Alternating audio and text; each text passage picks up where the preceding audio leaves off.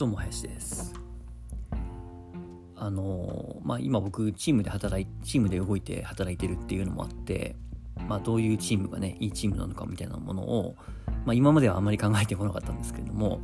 最近よく考えるんですよね。やっぱりあのどんな仕事であれ、まあ、どんな業種であれどんな施設であれどんなものであれどんなサービスであれやっぱりチームで動く以上はチームがしっかりね、えー、うまく機能しないとその最終最終的なアウトプットっていうのがまあなんていうかないいものができないですよね。まあこれはあの皆さんもなんていうか、えー、ご納得いただけるところだとは思うんですけれども。なんでね、えーまあ、僕の役割が別にそれを求められているわけではないんですけれどもやっぱりそこが一番の肝になるなとは思っていて、えー、うまくねこう組織をまとめるというか、えチームを動かしていく。でうちの会社にも今ですね、まあ、いろんなこう役割の人がいて、まあ、コンサル的なね役割の人も入ってたりするんですけども、まあ、こう実務の部分でねいろんなこう経験をお持ちな方がたくさんいらっしゃってでやっぱりこうすればあの売り上げが上がる上がりそうだとかね、えー、こういうなんだろうな。進めていき方が一番こう効率がいいよねとか、えー、こうすればお客さんに満足していただけるよねとか。なんかそんなこう実務的な話がすごくあのレベルが高い、ね、話がされていってすごいなと思う一方でやっぱりね、こうチーム一丸となるっていうことの難しさみたいなものはやっぱ感じるんですよね。どれだけこう経験値があったりとか、実績を残してきた人とか、あの言ってることが正しかったりとかしても、なかなかね、あの、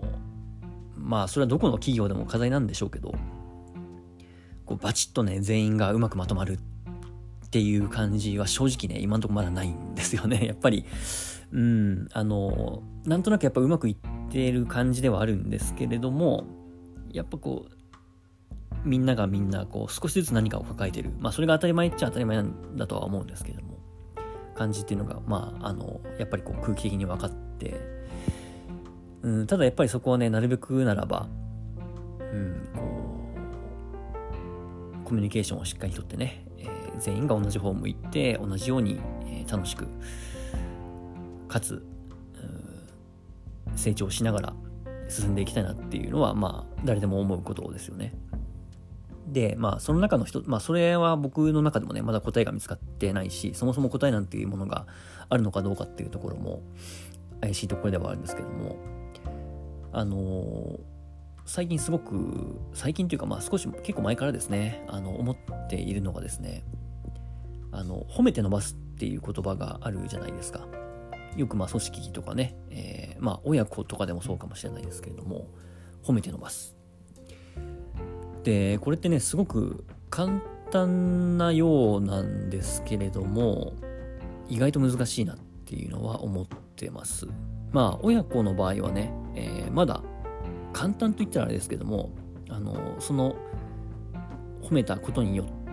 る結果というのが、まあ、見えやすいかなって思うんですけれども、これ何か何が難しいかって僕が思ったかっていうとですね、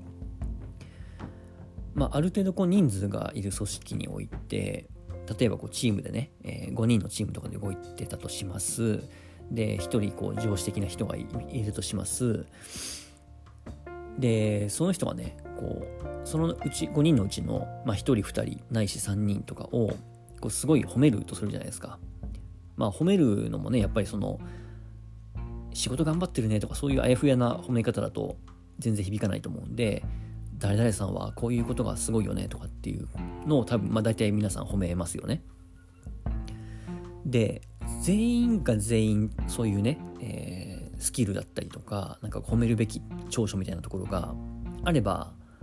いいんだと思うんですけどもしくはその上司がね、えー、そういうのを見つけ出す能力っていうのがちゃんとある人だったらいいと思うんですけどもなんかね、中途半端に1人2人とかを、あの、なんとなく褒めての、褒めれば伸びるみたいな感覚で褒めてしまうと、あの、以前僕、相対化っていう話をね、ボイシーだったか、このあのポッドキャストだったかちょっとどっちで話したか忘れたっていうかまあボイシーでは確実に話したと思うんですけどもあの相対化することによってえっ、と一方のまあ価値というかねそういったものをこうくっきりさせると自然ともう一方が浮き彫りになってくるっていうことがあると思うんですよ。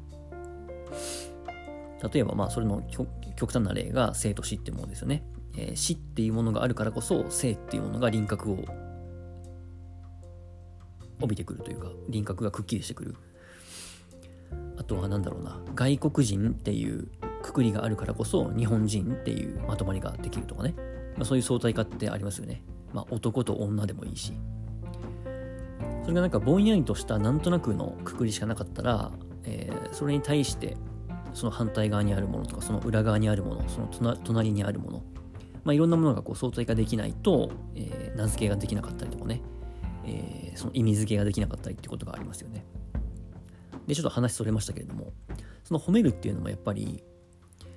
5人中ね2人とか3人を褒めた時に残りの2人3人っていうのが褒められないっていう状況ができたとするじゃないですか。これまあ容易にそういうようなことは想像できると思うんですよ。全然起こり得ますよね。5人全員を褒めるっていうのは別に結構なんだろうな。うんよくあることではないので。でその2人3人を褒めてその2人3人をねまあまあちょっと分かりづらいから2人としましょう。5人のうち2人を褒めます。でその2人は褒められてやったってなって、えー、伸びます。じゃあ残りの3人はその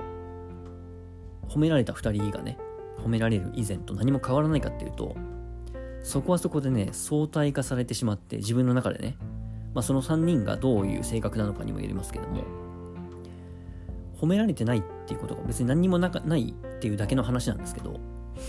褒められてないっていうことによってなんかこう落とされたみたいな感覚に陥る人も多分いるんだと思うんですよね。まあ、少なくとも僕はそういうタイプかなって思います。でねこの誰かを褒めるとか誰かをうん好きになるとかっていうことってすごくこういいことなんですけれども一般的にいいことだと思われてるしいいことののような感じがしますよね。誰々さんは偉いねとかね。誰々さんはこういうとこがすごいよねって言えることってお互いにとっていいことだなっていうイメージがなんとなくあると思うんですけども。それがこう1対1の場面でそれが行われていればいいと思うんですけどそういうチームでねいた場合に、まあ、その場にいなくいてもいなくてもですけれども誰かを褒めたことによってただ誰かを褒めなかったっていうだけで誰かが相対的にこう劣後しているみたいな感覚に陥ってしまうっていうことがそんなにね、珍しい話じゃないなっていうふうに思うんですよね。結構褒め方も難しいなと思っていて、簡単に言いますけれども、あの褒めて伸ばすとかね 褒められて伸びるタイプですかって、もう結構簡単に言う人多いですけれども、意外とそんな単純な話でもないなっていうのは、なんとなくね、えー、まあ、特に繊細な人、まあ、繊細さんとかっていう言葉もあったりしますけども、意外とあるんじゃないかなっていうふうに思っています。っていうかまあ、意外とありますね、間違いなく。うんまだからどうすればいいかっていう答えまでは分かんないんですけども、じゃあ全員をね、しっかり均等に褒めた、褒めなきゃいけないとか、全員を褒めない方がいいとか、っていうことでもないと思うし、うん、だからその辺のね、バランスっていうのはね、意外とそんなに簡単じゃないっていうのはあるんじゃないかな、一つ思いました。まあ、だからなんだっていうね、何が言ってんだっていうところはあると思うんですけども。うんまあ、究極的にはね、もうコミュニケーションが大事っていう、その一言に尽きるとは思うんですけれども。だからそのあたりはね、僕はあの、スラムダンクからすごく学ぶことが多いなと思っています。これ冗談抜きでね、いろんなところで言ってますけども。まあ、スラムダンクっていう漫画ありますよね、バスケット漫画。まあ、5人1チームですけれども、それぞれの長所短所っていうのがあって、これそれぞれをこう補い合ってね、えー、いいチームができていくっていう漫画ですけれども、そこから学ぶことっていうのは本当にあのビジネス的な文脈においても多いなと思っております。なので、チームスポーツをやったことがある人、ない人、まあそれぞれいると思いますけれども、あの、スラムダンクは必属ですっていう話でした。はい、えっ、ー、と、チームチームビルディングにおいて、まあ何かね、こう大切なことっていうのはいろんな本に書かれてますけれども、